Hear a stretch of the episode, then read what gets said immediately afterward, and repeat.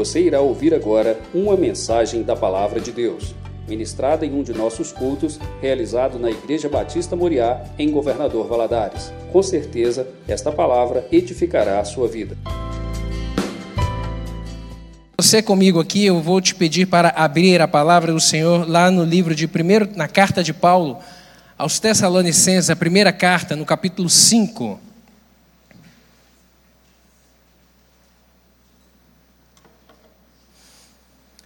Carta de Paulo aos Tessalonicenses, capítulo 5.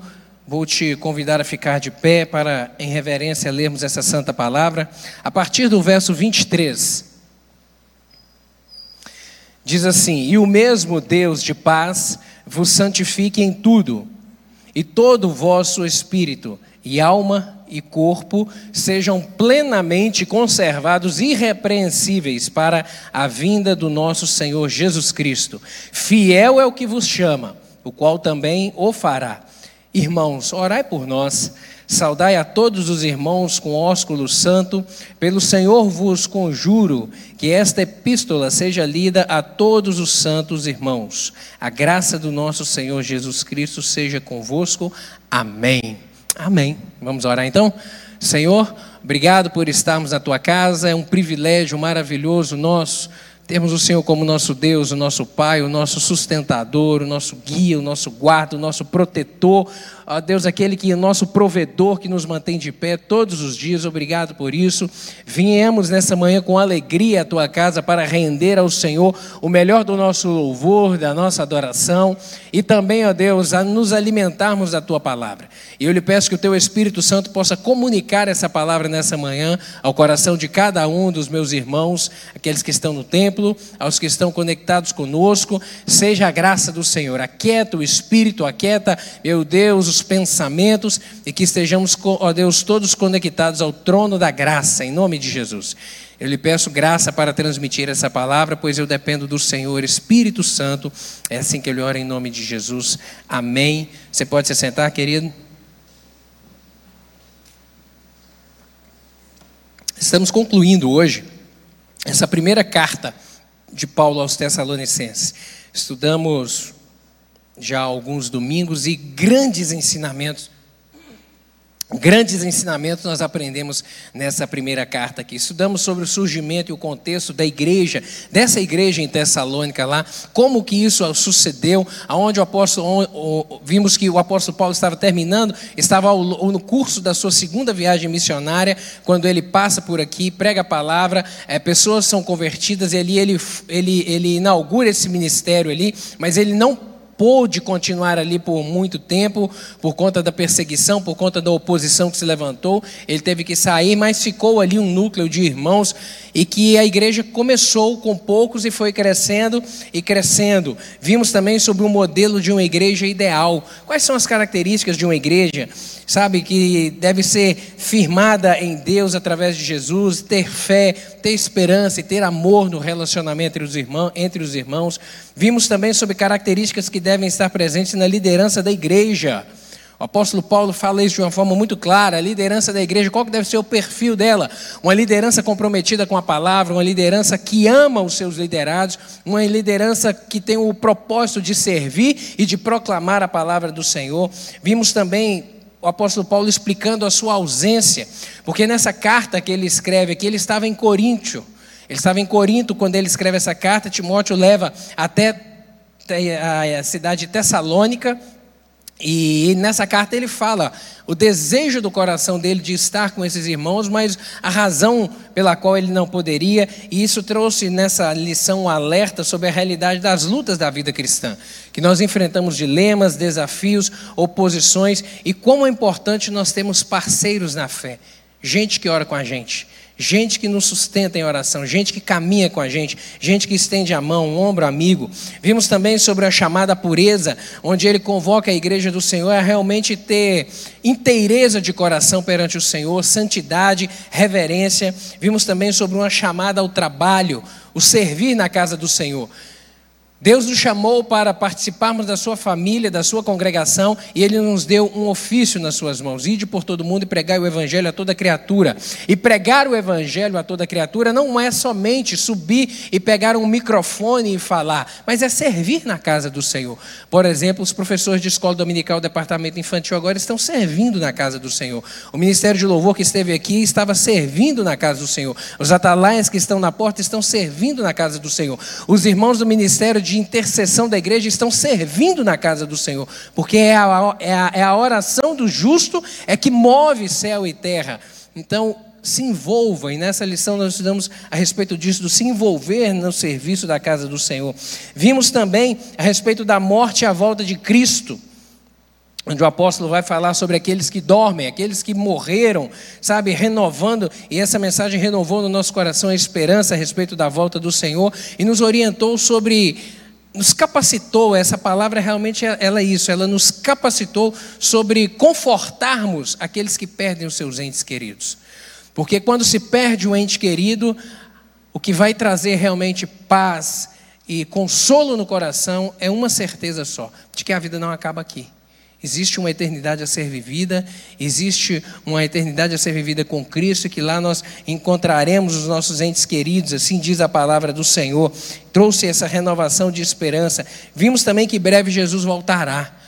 Estudamos essa lição a respeito dos sinais da volta de Cristo, o quão evidente estão isso no nosso tempo, à nossa volta, e quanto isso está presente. É, vimos lá desde o início ali dos eventos escatológicos até o final, uma, uma uma, uma análise ali bem sintética deles, mas demonstrando é, esse momento que está realmente na iminência de acontecer. Vimos também sobre recordações, recomendações para viver em harmonia dentro da comunidade dos santos. Gente é gente. E onde, e onde tem gente pode ter o quê? Atrito. Pode ter divergência, divergência de ideia, divergência de opinião, pensamos de maneiras diferentes, mas a palavra do Senhor vai dizer que entre nós é necessário haver unidade. Unidade. E a unidade, ela, ela faz parte também da diversidade. Não importa, unidade não significa ser igual, não significa pensar igual. Unidade significa propósito, pensarmos de maneira conjunta em um objetivo. O apóstolo trouxe esse ensinamento na lição anterior, estudamos a respeito de não apagar o Espírito, a obra do Espírito Santo. Veremos algumas coisas agora também nessa manhã a respeito disso. E chegamos então nesse final, nesses últimos seis versículos aqui do capítulo 5 dessa primeira carta, onde o apóstolo ainda vai trazer grandes ensinamentos para nós. Grandes ensinamentos. Vamos refletir aqui a respeito da importância da santificação, da integridade de uma vida realmente comprometida com o Senhor. E ele traz aqui ao final recomendações aos irmãos para saudar, para abençoar e para orar uns pelos outros. Então veremos aqui algumas coisas nesse sentido agora pela manhã. Vamos começar aqui a respeito da santidade do homem. Santidade do homem é a fidelidade de Deus. Queridos, o apóstolo ele vem é, é, renovar esse assunto aqui no versículo 23 no capítulo 5, a respeito da santificação. A importância de o cristão desenvolver essa obra do Espírito Santo na sua vida. Santificação para o homem, e não apenas em uma parte, mas para o homem como um todo. E nós veremos isso aqui. Volte seus olhos aí para o verso 23. Ele vai dizer: O mesmo Deus de paz Vamos por parte aqui, primeiramente, nesse versículo 23. Essa primeira parte aqui, ele começa dizendo: E o mesmo Deus de paz, o mesmo Deus de paz. Para quem acabou é, é, de falar e de escrever a igreja a respeito de harmonia, a respeito de relacionamento, bons relacionamentos dentro da casa do Senhor, nada melhor do que falar agora também a respeito do Deus da paz o Deus de paz. E a paz ela é uma característica marcante e uma evidência da presença de Deus. A paz é isso. Aonde Deus está, a paz. Aonde Ele está, a paz. Jesus, ele é chamado de quê na Bíblia? De o príncipe da paz. O profeta Isaías, capítulo 9, verso 6, ele vai dizer isso. Porque um menino nos nasceu e um filho se nos deu, o governo está sobre os seus ombros, e o seu nome será o quê? Maravilhoso conselheiro, Deus forte, Pai da eternidade e príncipe da paz. Príncipe da paz. É aquele que realmente traz paz. Onde Deus está, eu repito isso. Você pode repetir isso comigo? Onde Deus está, há paz. Mais uma vez, onde Deus está, há paz. Onde Deus está, há paz, querido. Se por acaso na sua casa à noite você sente medo, se por acaso na sua casa à noite você sentir medo, ore. Ore. Ore, porque o medo provém do inimigo. Porque o diabo, ele usa o medo como um instrumento como para poder oprimir as pessoas. Então, se por acaso na sua casa você sente receio, sente medo, sente insegurança, ore. Ore. Fala: "Senhor, ordena anjos do Senhor a estarem comigo aqui agora" porque a presença do Senhor traz paz. A presença do Senhor traz paz no meu coração, traz quietude na minha alma.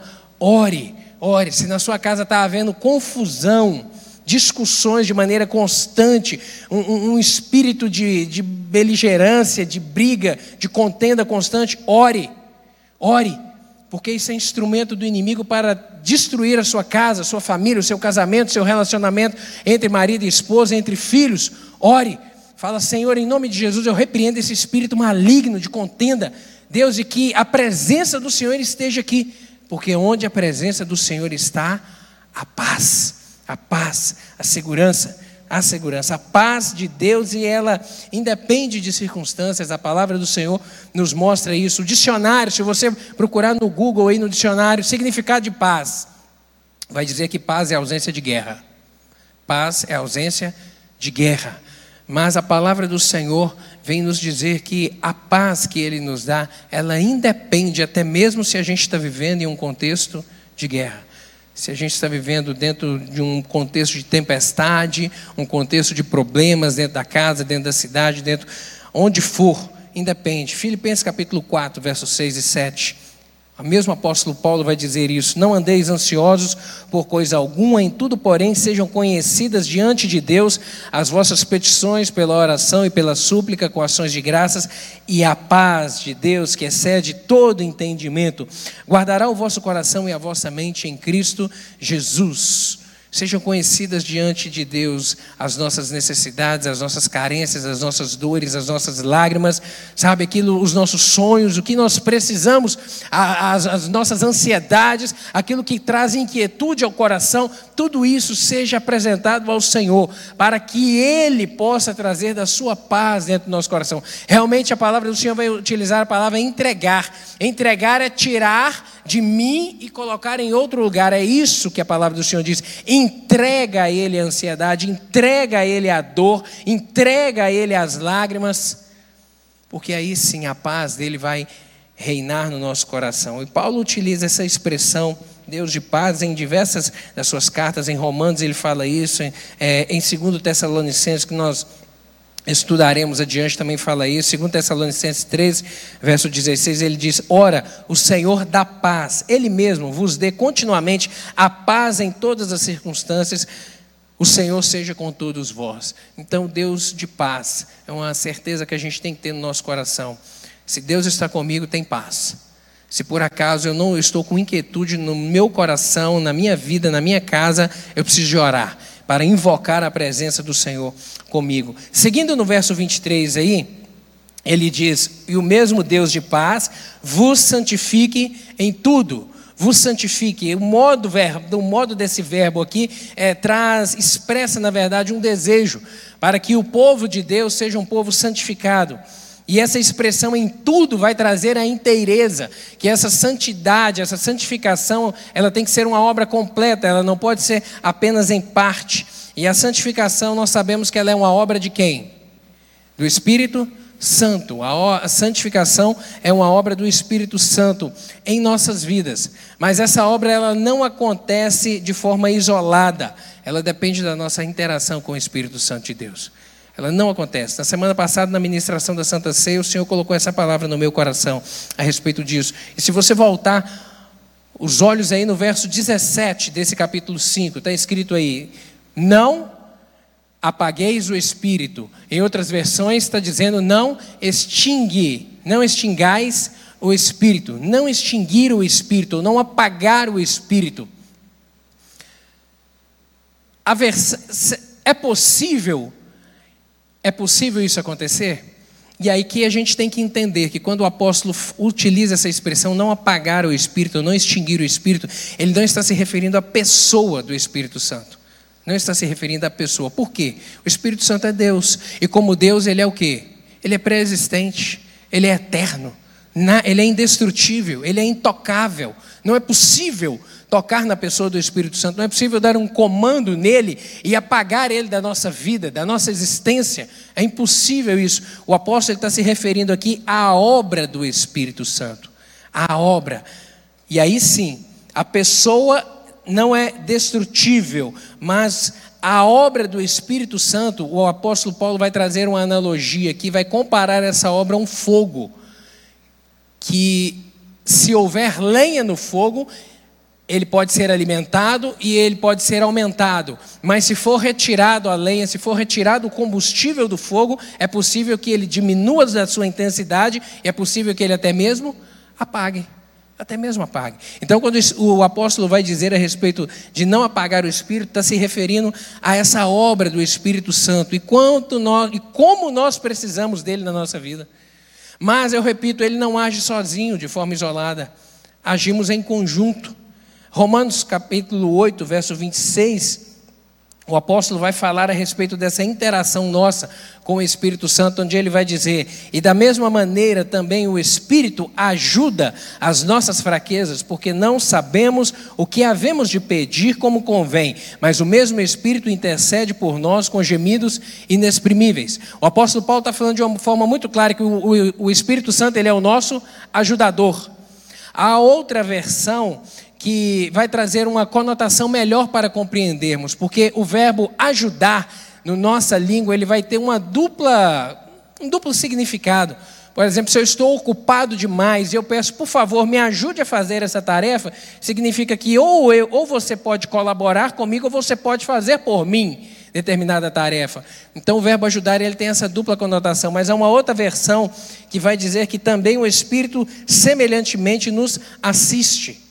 E assistir vai trazer um significado melhor, porque significa estar, fazer, fazer junto, fazer junto. E essa ideia de trabalho conjunto é o que nós devemos desenvolver a respeito da obra do Espírito Santo na nossa vida. Que eu repito, não podemos fazer nada sem a ajuda do Espírito Santo. João capítulo 15, verso 5, o Senhor Jesus disse isso: Sem mim nada podeis fazer. Sem a presença do Senhor na nossa vida, sobre o aspecto espiritual, nós não podemos fazer absolutamente nada, absolutamente nada. E sem a obra do Espírito, nós não vamos a lugar nenhum. Sem o Espírito Santo agir na nossa vida e trabalhar no nosso coração, a gente também não progride, não desenvolve. Mas ele não age sozinho, entenda isso. O Espírito Santo não age sozinho na sua vida, ele não age sozinho na minha vida. Ele não age de forma, ele não trabalha de forma unilateral só no tempo que Ele quer, da forma que Ele quer. Não, é necessário essa colaboração, essa ação coordenada nossa com Ele. A ação dele não substitui a nossa responsabilidade de interação com Ele. O Espírito Santo age, mas tem a nossa parcela de responsabilidade, que a gente não pode que nós não podemos nos excusar dela, deixá-la de lado para falar, não, é só o Espírito Santo que tem que agir na minha vida. Ou eu me disponho ao Espírito Santo, trabalhe na minha vida. Não é somente assim. É necessário haver um trabalho conjunto, um trabalho conjunto. E na, na ministração passada eu citei a respeito do profeta Ezequiel, a visão que ele tem é, no capítulo 47 ele faz essa referência. Isso demonstra muito bem essa, esse agir conjunto do Espírito Santo conosco. Na visão de Ezequiel, capítulo 47, o profeta vai dizer que ele, o Senhor, o dá uma visão onde ele está à margem de um rio e um anjo está ao seu lado. E o anjo convida a entrar por este rio e eles começam a caminhar. E aí eles começam a caminhar e a água, primeiramente, está nos tornozelos, eles caminham mais, depois a água sobe aos joelhos, caminham mais ainda, a água chega à cintura, aos lombos, e chega um momento em que eles não conseguem mais caminhar. E que ele tem que nadar, porque as águas cobriram, porque foram muitas águas. E o que dá de entendimento para a gente é que aquele rio era a presença do Espírito Santo, porque aquele rio promovia coisas dentro da visão que o Senhor deu ao profeta Ezequiel, aquele rio produziu vida onde não havia vida, que era o mar morto produzia vida. E aquilo que traz vida na nossa vida é a presença do Senhor. Então aquele rio simboliza a presença do Espírito Santo. E o anjo do Senhor o convida a entrar e a caminhar. O anjo está à margem do rio, Ezequiel junto dele, convidando a entrar e eles começam a caminhar. O objetivo de Deus era levá-lo ao lugar, à água mais profunda, a, a levá-lo a experimentar coisas maiores. E inicialmente ele caminha, caminha, caminha, chega um ponto que ele para e ele e ele para e ele mede onde está a água nele. Está no tornozelo, depois está no joelho. Mas a água só vai subindo à medida que vão caminhando. E isso mostra para a gente, de uma maneira muito clara, que o objetivo do Senhor é sempre algo mais profundo para nós. Não são águas rasas, não é um relacionamento superficial com Ele, não é simplesmente ah, eu entreguei a minha vida a Jesus. Não, é, é, são experiências, são coisas que vão marcar a nossa vida, que, vai fortalecer, que vão fortalecer o nosso relacionamento com Ele a cada dia mais. E há pessoas que às vezes passam a vida inteira na margem do rio, olhando para o rio, desejando entrar no rio, imaginando como seria entrar nesse rio, mas que não caminham. E o interessante nessa visão é que Ezequiel, ele não é puxado ou arrastado pelo anjo. Não, eles vão junto. Eles vão caminhando junto. Um, o anjo não o puxa, ou seja, não é um ato forçado.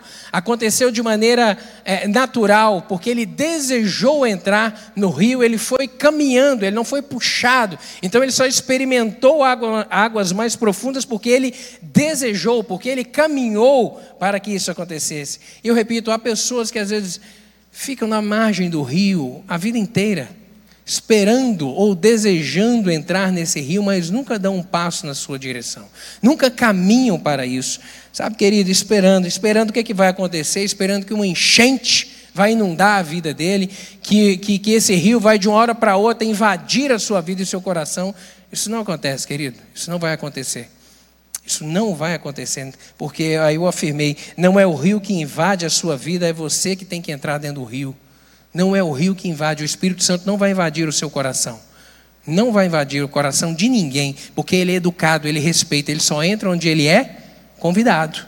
Não é isso que a palavra do Senhor diz lá em Apocalipse capítulo 3, verso 20? Eis que estou à porta, eis que estou à porta e bato. Se alguém abrir a porta, eu entrarei e cearei com ele e ele comigo.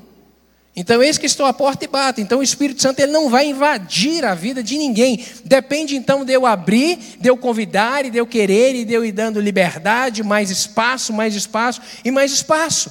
Para que sim, a obra dele, aí sim, a obra que ele vai fazer na minha vida possa crescer a cada dia mais e possa, como uma chama mesmo, que vai ardendo, um fogo mesmo, aumentar de volume dentro do meu coração, dentro da minha vida. O agir do Espírito Santo é semelhante à medida em que a gente está na margem do rio e decide entrar nele, vai interagindo com o Espírito Santo do Senhor.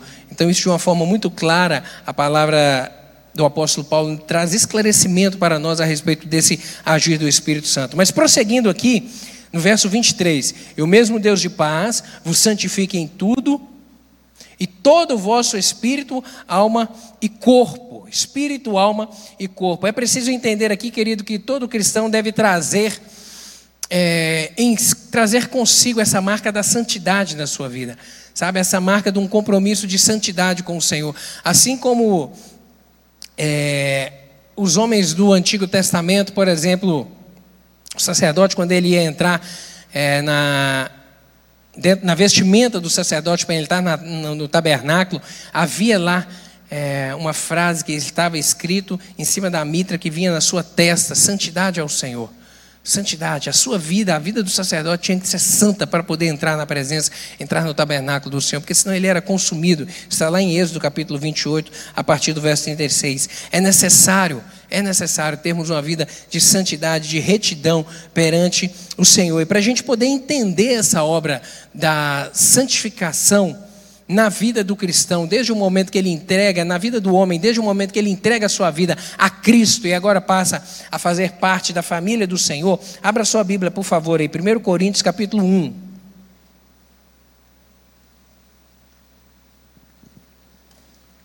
1 Coríntios capítulo 1, verso 2, apóstolo Paulo vai dizer o seguinte: a igreja de Deus que está em Corinto, aos santificados em Cristo Jesus, chamados para serem santos, com todos os que em todo lugar invocam o nome do Senhor Jesus Cristo, Senhor deles e nosso.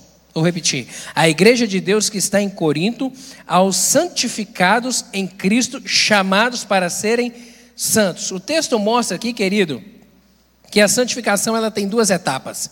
A etapa inicial são os santificados em Cristo. E a etapa que a gente chama de progressiva, que são os chamados para serem santos. De uma maneira muito clara.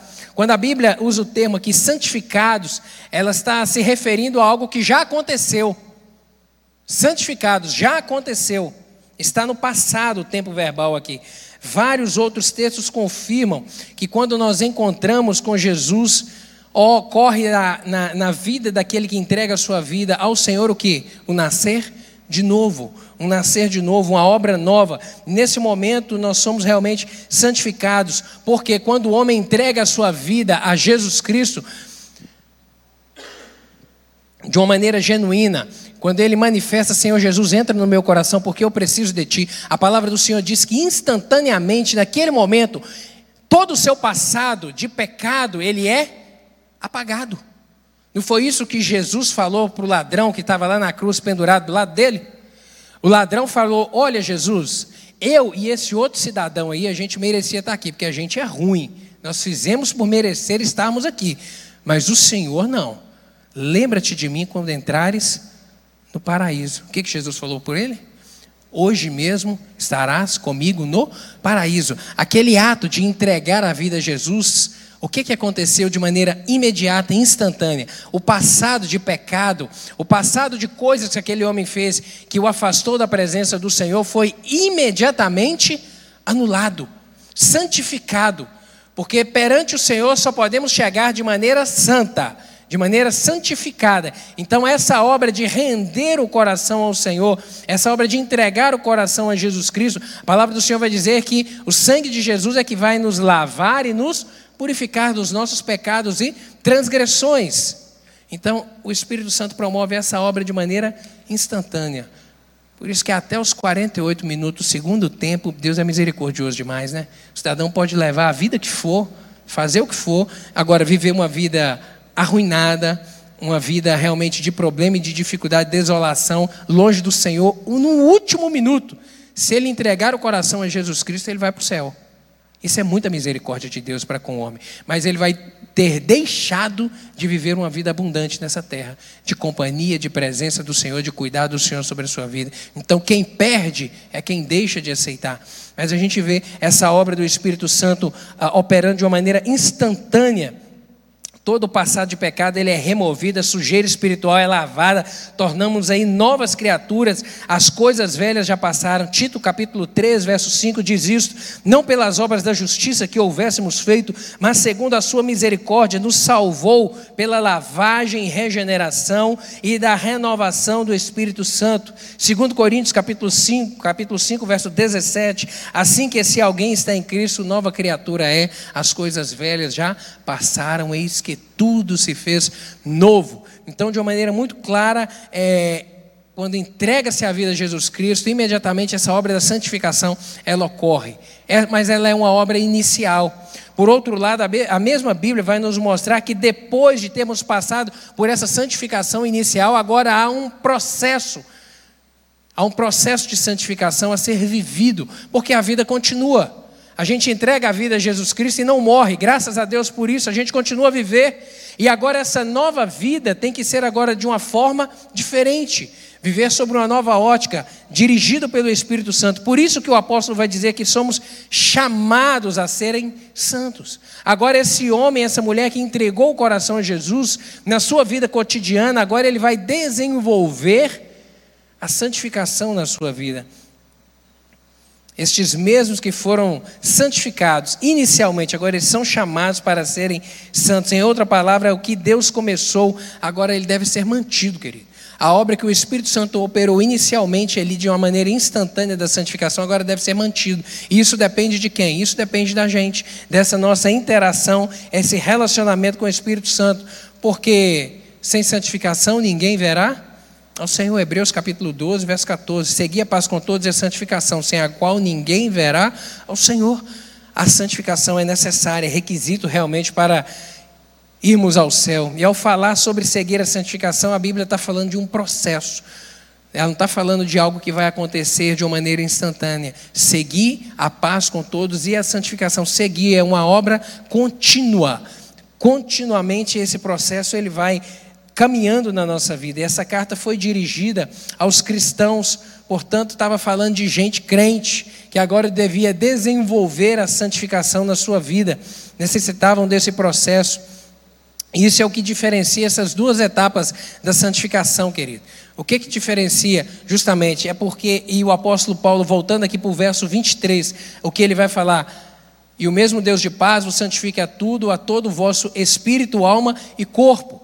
O apóstolo vai demonstrar aqui de uma maneira muito clara que a nossa constituição, o, o ser humano, ele é um ser humano tripartite. Ele é constituído de quê? Espírito, alma e corpo. E o nosso espírito, alma e corpo devem ser rendidos ao Senhor. Quando o apóstolo fala sobre santificar completamente, ele está falando sobre essas três áreas da nossa vida que devem ser rendidas ao, à obra do Espírito Santo: espírito, alma e corpo. O seu espírito aí é a parte de si que tem consciência a respeito de Deus e a respeito das coisas espirituais. O nosso espírito tem essa consciência a respeito da existência de Deus, a respeito do mundo espiritual e das coisas espirituais. A sua alma é a parte de si que tem a consciência a respeito de si mesmo. É a sede das suas emoções, dos seus sentimentos, da, dos seus valores, dos seus princípios, estão aí na sua alma. E o seu corpo, já o corpo é a, é a parte que vai ter a consciência a respeito do mundo material, a respeito da existência. É a salvação divina, ela vem abranger essas três áreas aqui, a obra do Espírito Santo. De que maneira aquele que já passou pela santificação inicial, agora ele, esse processo de regeneração vai acontecer em cada uma dessas partes da sua vida. Segundo Coríntios capítulo 1, verso 22, o qual também nos selou e deu o penhor do Espírito em nossos corações. Quando o homem entrega, eu repito, a sua vida a Jesus Cristo, ele é marcado marcado. E essa marca é o Espírito Santo. E agora, esse Espírito Santo que uma vez passa a habitar no nosso coração, nós devemos relacionar com Ele e deixar que Ele trabalhe nas nossas vidas, para que, de uma maneira inteira, nessas três áreas do nosso corpo, da nossa constituição, no corpo, na alma e no espírito, o Espírito Santo possa desenvolver a sua obra. 1 Pedro capítulo 2, verso 2 diz: Desejai ardentemente como crianças recém-nascidas o genuíno leite espiritual, para que por ele vos seja dado crescimento para salvação. Ou seja, vai fazer referência a essa obra do Espírito Santo que ela deve ser desenvolvida. Em uma criança a gente alimenta com leite, mas a criança ela não é alimentada somente com leite. O bebê sim, mas se já tem um ano, dois, três, pode continuar somente leite? Não, tem que ter a introdução de alimento mais sólido, que vai promover o crescimento, desenvolvimento dessa criança. Semelhantemente, querido, é a obra do Espírito Santo no nosso espírito, onde a gente vai conhecer mais dele. Dentro da alma, a alma, como eu disse, é a nossa personalidade, a sede das emoções. A alma, ela não é regenerada mas ela é restaurada. A alma da gente não muda. Quando a gente entrega a vida a Jesus Cristo, não acontece uma virada de chave imediata. Aquilo que se gostava, continua gostando. Agora tem que mudar de gosto. Agora ela vai ser restaurada. Ela vai pro, sofrer um processo de transformação, um processo de mudança de valores, um processo de mudança de mentalidade. A palavra do Senhor vai dizer em Tiago, capítulo 1, verso 21: Portanto, despojando-vos de toda impureza e acúmulo da maldade, acolhei com mansidão a palavra a palavra em vós implantada, a qual é poderosa para salvar a vossa alma. Para salvar a vossa alma, acolhei e recebei essa palavra, para que agora ela produza modificação, mudança, transformação dentro da sua alma. Enquanto a santificação, entenda isso, querido, enquanto a santificação do Espírito, ela é inicial, ela é aquela que acontece na hora que se entrega a vida a Jesus Cristo, e ela é imediata. A santificação ela é progressiva e ela tem o seu lugar na alma e no corpo. Nosso espírito, quando entregamos a alma ao Senhor, imediatamente ele é transformado. Mas a minha alma e o meu corpo não. E aqui é que é o processo progressivo da santificação nas nossas vidas. Esse processo de mudança de valores, mudança de mentalidade. Isso é chamado, a palavra do Senhor vai dizer lá em Filipenses capítulo 1, verso 6, de o desenvolver a salvação, o despisse do velho homem. O apóstolo Paulo vai dizer lá em Romanos, capítulo 2, verso 1 e 2: Rogo-vos, pois, irmãos, pelas misericórdias de Deus, que apresenteis os vossos corpos como sacrifício vivo a Deus, santo e agradável a Deus, que é o vosso culto racional, e não vos conformeis com este mundo ou com este século, mas transformai-vos pela renovação do vosso entendimento, ou seja, transformação da vossa mentalidade, para que aí sim, depois dessa mentalidade transformada, podeis experimentar qual seja a boa, agradável e perfeita vontade de Deus, ou seja, a palavra do Senhor mostra de uma maneira muito clara que agora, depois da vida entregue ao Senhor, a mentalidade tem que ser transformada, tem que ser mudada. E a mentalidade é o que? A nossa consciência, os nossos princípios, os nossos valores. E isso está onde sedimentado dentro de nós? Dentro da nossa alma. É lá, essa mudança. Filipenses 2,12. Assim, pois, amados meus, como sempre obedecestes, não só a minha presença, porém muito mais agora, na minha ausência, desenvolvei a vossa salvação com temor, com temor e tremor. Desenvolver a salvação. Essa é a obra do Espírito Santo na nossa alma e também no nosso corpo. Como eu disse, o nosso corpo ele será nosso corpo ele será totalmente, na verdade, santificado quando nos encontrarmos com o Senhor. Essa é a verdade. 1 Coríntios 15, verso 52, o apóstolo vai dizer isso. Quando tivermos um novo corpo, quando o Senhor realmente nos transformar. 1 Coríntios 15, 52. Num momento, ele diz assim: num momento, no abrir e fechar de olhos, ante a última trombeta, porque a trombeta soará e os mortos ressuscitarão incorruptíveis e nós seremos transformados. A palavra do Senhor fala que na volta de Jesus Cristo, no arrebatamento da igreja, aqueles que já morreram em Cristo ressuscitarão com um corpo novo, incorruptível. E os vivos, que ouviremos o soar dessa trombeta, você pode dizer glória a Deus por isso? Glória a Deus, porque nós cremos que isso já vai acontecer logo. A palavra do Senhor diz que em relação a mim e a você que estivermos aqui, quando isso acontecer, nós teremos o nosso corpo transformado. Então, essa transformação plena do nosso corpo vai acontecer apenas na volta de Jesus. Mas até que isso aconteça, querido, meu corpo pode viver de qualquer maneira? Não. E a obra do Espírito Santo em nós, no nosso corpo, vai falar, vai demonstrar a respeito disso. Até que isso aconteça, a santificação do corpo é o processo contínuo de sujeitar a carne de guardar-se da imoralidade e de usar adequadamente as partes do nosso corpo. Guardar da imoralidade, guardar de tudo aquilo que pode contaminar. A santificação do corpo abrange ainda a nossa forma de falar e a nossa forma de vestir também, porque a mudança ela tem que ser evidente na nossa vida. A mudança de que entregamos a vida ao Senhor Jesus e que agora o Espírito Santo habita dentro de mim e que agora eu, eu trabalho, eu, eu dou oportunidade a Ele e eu trabalho de uma maneira conjunta para que a obra dele cresça na minha vida. Isso se torna de maneira tão evidente que isso modifica até o meu exterior. Efésios capítulo 4, verso 25 e 29 diz assim: Por isso Deixando a mentira, fale cada um a verdade com o seu próximo, porque somos membros uns dos outros. Não saia da vossa boca nenhuma palavra torpe, e sim unicamente a que for boa para a edificação, conforme a necessidade, e assim transmita graça aos que ouvem. Ou seja, eu entreguei a vida a Jesus, agora até o meu jeito de falar será mudado. O Espírito Santo vai trabalhando, vai transformando, vai ajustando, vai modificando, sabe? Realmente vai nos moldando. O que aconteceu em nosso espírito é a regeneração, é o que chamados aqui o que a gente chamou de santificação inicial. Porém, esse processo de restauração da alma e do corpo é essa santificação progressiva, que ela vai até o dia que ou o Senhor chamar a nossa senha, ou então nós nos encontrarmos com ele Essa obra ela é contínua, até a nossa morte ou até o dia que o Senhor voltar e nos encontrarmos realmente com Ele. Voltando os olhos aí ao verso 23, continuando, o apóstolo diz: E o mesmo Deus de paz vos santifique em tudo, e todo o vosso espírito, alma e corpo sejam plenamente conservados incorruptíveis, sejam conservados íntegros e irrepreensíveis. Essas duas palavras, expressões, íntegro e incorruptível, traz a mesma conotação de santidade, de santificação.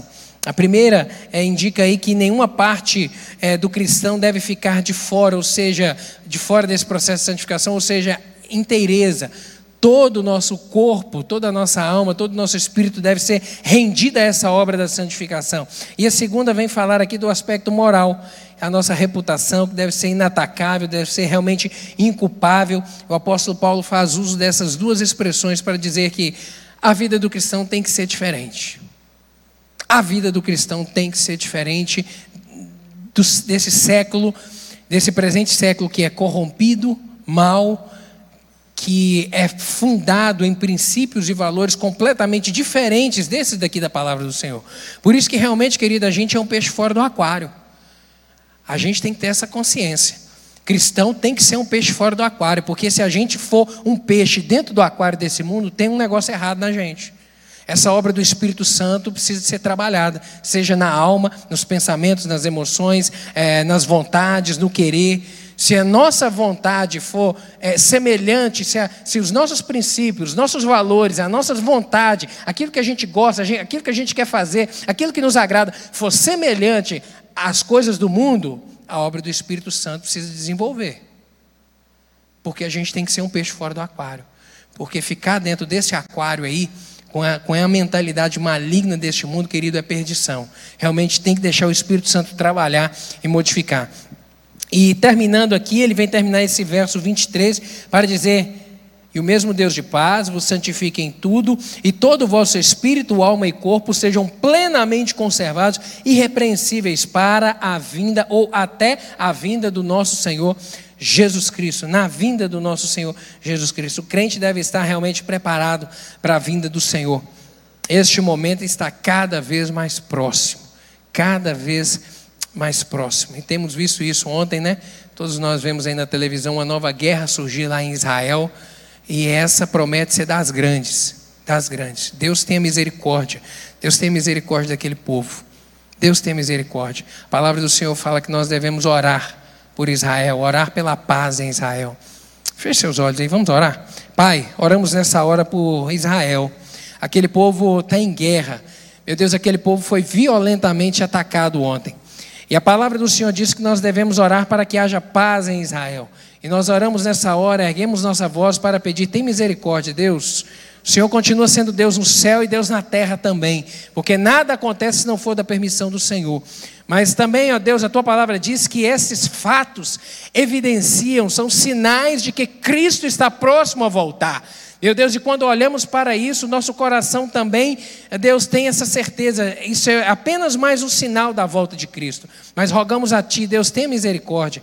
Meu Deus, aquelas famílias que tiveram seus parentes sequestrados, tem misericórdia, tem misericórdia, Deus, tem misericórdia. Lhe peço que o Senhor dê direção, meu Deus, e tem misericórdia para que essa guerra não se amplie, em nome de Jesus. Traga paz sobre aquele povo, traga a proteção do Senhor sobre aquela terra, em nome de Jesus. Em nome de Jesus. Mas isso tudo, eu repito, evidencia a volta de Cristo. E o apóstolo Paulo, quando ele vai dizer que o nosso corpo, alma e espírito permaneçam santificados na presença do Senhor até que ele venha, vemos de uma maneira cada vez mais evidente que esse momento está próximo. Lucas capítulo 21. Versos 34 e 35 diz assim: Tenham cuidado, Jesus falando, tenham cuidado, não deixe seu coração se entorpecer com farras e bebedeiras, nem com preocupações desta vida. Não deixe que esse dia os pegue desprevenidos como uma armadilha, pois esse dia virá sobre todos que vivem na terra.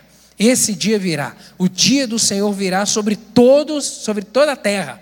O dia que a trombeta tocar, tocará e a palavra do Senhor diz que todos os crentes ouvirão, e que imediatamente todos eles serão arrebatados, serão tirados daqui. Então o Senhor Jesus vem dizer aqui: ó, tenha cuidado, fique atento, fique esperto, fique ligado. O tempo do fim está cada vez mais próximo. Fique ligado, meu querido, fique ligado.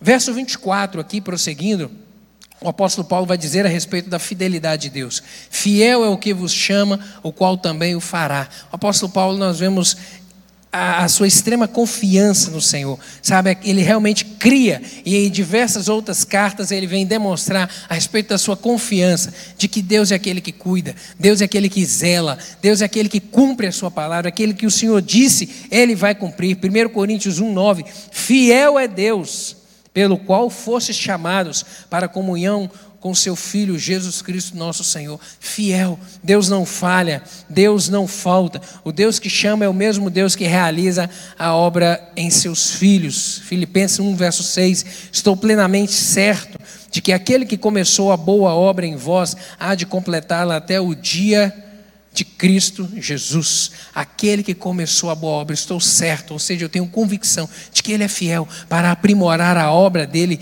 na sua vida até o dia do Senhor Jesus.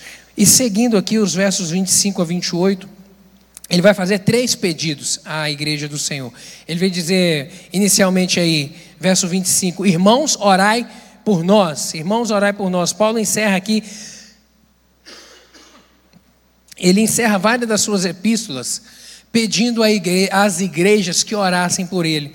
Ele fala isso escrevendo aos Romanos, é, em Efésios, em Colossenses e também em Tessalonicenses, é, essas cartas enviadas, ele pede às igrejas do Senhor: orem por nós, orem por nós. E a razão é simples: o apóstolo conhece, conhece a necessidade, ele sabia da necessidade que nós temos de oração, da oração dos nossos irmãos, a necessidade e a importância da oração de uns pelos outros. A liderança, ela ora pela igreja. A liderança ora pela igreja e deve orar pela igreja. Tiago, capítulo 5, verso 14. Está alguém entre vós doente? Está alguém entre vós doente? Chame os presbíteros da igreja e estes façam oração sobre ele, ungindo-o com óleo em nome do Senhor. A palavra do Senhor fala de uma forma muito clara que a liderança deve orar. Isso não é o que nós fazemos aqui às quartas-feiras, incentivando os irmãos a perseverarem em oração, trazer o seu propósito de oração. Está aqui os diáconos e pastores orando, ungindo com óleo para que o Senhor mova no céu, operando cura, operando libertação, operando salvação, abrindo portas. Aí a liderança deve orar pela igreja, mas também a igreja deve orar pela liderança. Isso é uma certeza muito grande.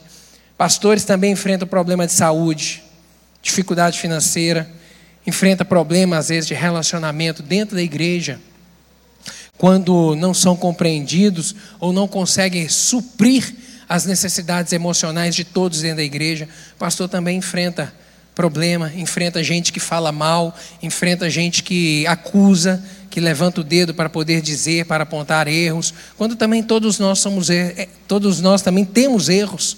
Todos nós temos erros. Pastor também enfrenta solidão, cansaço, enfrenta também preocupação, preocupação com a vida dos irmãos, com o problema que estão vivendo dentro, na, dentro da na vida de cada um, dentro da família, dentro da casa de cada um. Pastor também sofre com isso, querido. Isso traz angústia emocional, isso traz desgaste físico, desgaste emocional. E isso tudo sem contar com a responsabilidade de guiar o rebanho do Senhor. Isso tudo. Então, querido, ore Ore pela liderança da igreja, ore pelos diáconos, ore pelos pastores, porque é só pela oração que nós nos mantemos de pé. Ore sempre pelos seus pastores. Verso 26 aqui, o apóstolo vai trazer um incentivo à saudação. Saudai a todos os irmãos com ósculo santo.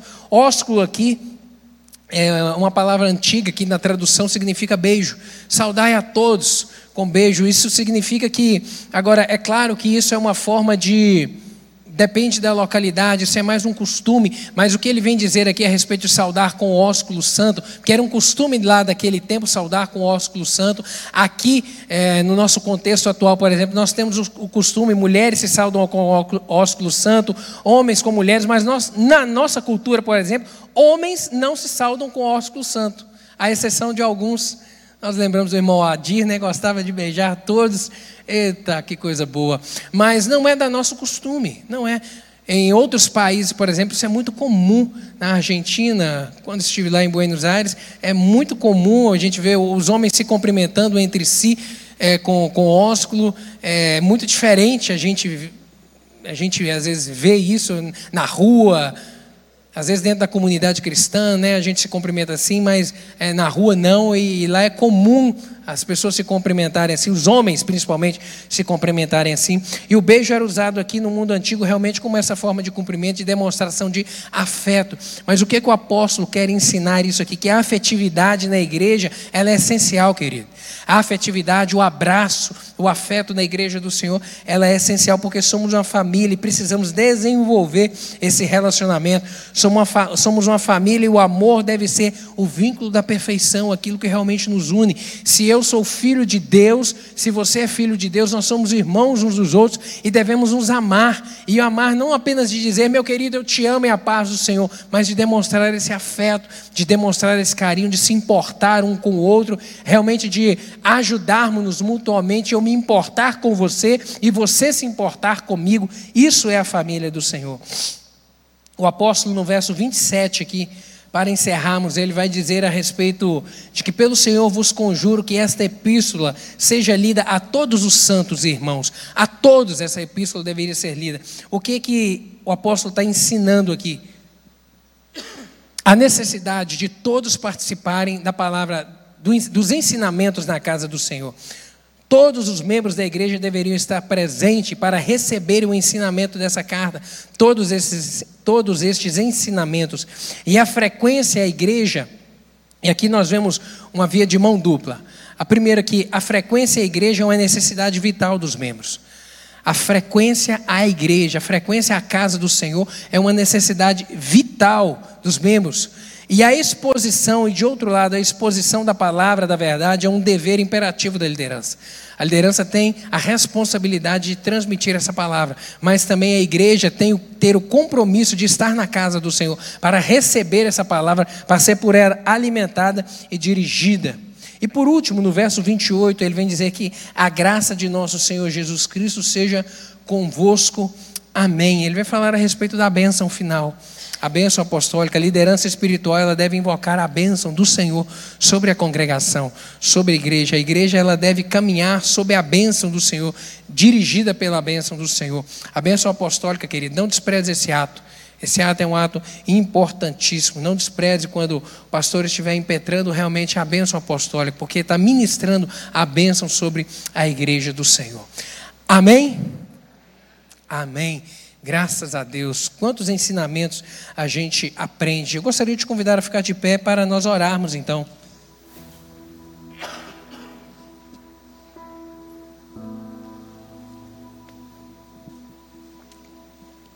Com essa carta aqui, Paulo encorajou a igreja em Tessalônica a permanecer firmados na palavra do Senhor, firmados nas verdades da palavra do Senhor, a ser encontrada de maneira íntegra na vinda, até a vinda do Senhor Jesus Cristo. Esse é um desafio para todos nós, querido. Todos nós.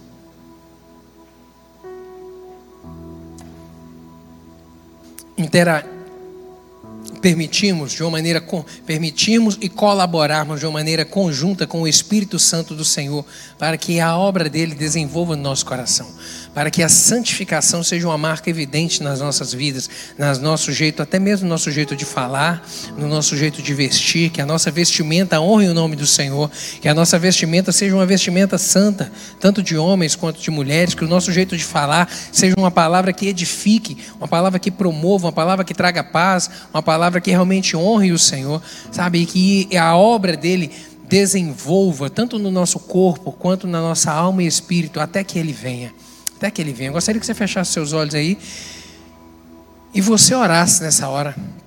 Falasse, Senhor, eu ouvi a tua palavra nessa manhã que fala a respeito da obra do Espírito Santo. E eu quero, meu Deus, que, as, que, o teu Espírito desenvolva essa obra na minha vida. Eu entendi, meu Deus, que eu preciso de colaborar com o Espírito Santo do Senhor. Não basta apenas eu falar que eu pertenço ao Senhor, mas eu preciso te dar espaço e trabalhar de uma maneira conjunta para que, ó Deus, o Espírito Santo age na minha vida, estudando a palavra do Senhor, me dedicando a ler e a meditar na tua palavra, me dedicando em oração, meu Deus, me comprometendo em estar na casa do Senhor, meu Deus, envolvendo no serviço do reino do Senhor, envolvendo a minha vida, a minha casa, a minha família, tendo alegria de estar aqui, rendendo o louvor louvor, gratidão, adoração ao Senhor, tendo prazer, meu Deus, Deus, de ser alimentado pela palavra do Senhor e receber essa palavra, meu Deus, realmente como um alimento vindo do alto, em nome de Jesus, em nome de Jesus. Em nome de Jesus. O Espírito Santo falou isso ao seu, falou contigo, coloca a mão no seu coração aí. Vamos orar juntos. Repito, o Espírito Santo ele não vai invadir o seu coração e nem a sua vida. Depende de você abrir a porta. Depende de você falar, Espírito Santo, trabalha em mim, muda-me, muda aquilo que o Senhor quiser mudar, modifica aquilo, transforma aquilo que o Senhor quiser transformar, tira aquilo que o Senhor quiser tirar, traga aquilo para o meu coração que o Senhor quiser trazer. Eu te dou plena liberdade, quero ó Deus, desenvolver um relacionamento maior com o Senhor, meu Deus, para que no dia que a trombeta tocar, no dia que a trombeta soar, meu Deus, eu esteja preparado e esse dia está muito perto. Pai, obrigado pela tua palavra nessa manhã. Obrigado por esse ensinamento que nos mostra a respeito da tua misericórdia para com o homem. Meu Deus, da tua grande misericórdia. Porque Jesus veio para desfazer a obra do inimigo, meu Deus, e para promover salvação na vida do homem. Meu Deus, e essa salvação ela é manifesta primeiramente quando entregamos a vida ao Senhor. O nosso espírito ele é transformado. Meu Deus, mas enquanto estamos nessa caminhada da vida, meu Deus, devemos trabalhar para que a obra do Espírito Santo, meu Deus, seja completa na nossa vida. Meu Deus, e os cada um dos meus irmãos aqui nesta manhã estão decidindo coisas com o teu Espírito Santo. O teu Espírito Santo está falando em corações nessa manhã aqui a respeito de coisas que precisam de ser mudadas, meu Deus, de chaves que precisam de ser viradas, de portas que precisam de ser abertas, meu Deus, de ações que precisam de ser tomadas, meu Deus, de mudanças que precisam de acontecer. E em nome de Jesus, eu lhe peço que o Senhor complete essa palavra no coração de cada um aqui, de cada um. Meu Deus, e que estejamos prontos para a volta do Senhor, que está tão iminente, que está tão às portas, em nome de Jesus. Meu Deus, que sejamos guardados com o nosso coração e mente santificados. Lava-nos a cada dia mais. Meu Deus, que a obra do teu Espírito Santo cresça na nossa vida e que a nossa alma, o nosso pensar, o nosso agir, meu Deus, o nosso sentir, meu Deus, as nossas vontades, os nossos princípios e valores, meu Deus, sejam pautados na palavra do Senhor, que o nosso sim seja de acordo com a palavra do Senhor, que o nosso não seja de acordo com a palavra do Senhor, e que assim possamos estar, meu Deus, com a vida reta diante do altar do Senhor, meu Deus, prontos para o dia que Cristo há de voltar e que está muito iminente. Em nome de Jesus, completa essa palavra no coração de cada um dos meus irmãos aqui, com sinais e prodígios. É o que eu lhe oro, em nome de Jesus. Em nome de Jesus. Amém e amém e amém. Deus abençoe o seu domingo, que você tenha um domingo de paz, um domingo de vitória e à noite esteja aqui para mais uma vez ser alimentado por essa palavra. Amém. Feche seus olhos aí, Pai, em nome de Jesus, entregamos o nosso domingo nas tuas mãos. E pedimos que o Senhor nos abençoe. Que seja um domingo de paz, um dia de tranquilidade, um dia de meditarmos na palavra do Senhor e que à noite estejamos todos aqui novamente com alegria, disposição, motivação, meu Deus, para prestarmos ao Senhor o melhor do nosso louvor e da nossa adoração, porque te amamos. É assim que lhe oramos em nome de Jesus. Amém e amém. Que o amor de Deus, a maravilhosa graça de Jesus, aquela que te salvou e que mudou a sua vida e a consolação do Espírito Santo, meu querido, esteja com vocês sobre a sua casa casa hoje e para sempre. Amém. Vá em paz. Deus te abençoe.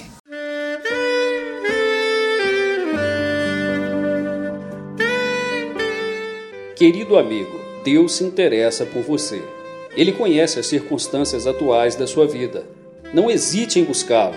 Em Jeremias 33, versículo 3, ele nos diz: Clama a mim e responder-te-ei, e anunciar-te-ei coisas grandes e ocultas que não sabes. Esperamos que a mensagem ouvida tenha falado ao seu coração e que você e sua família sejam abençoados pelo Senhor Jesus.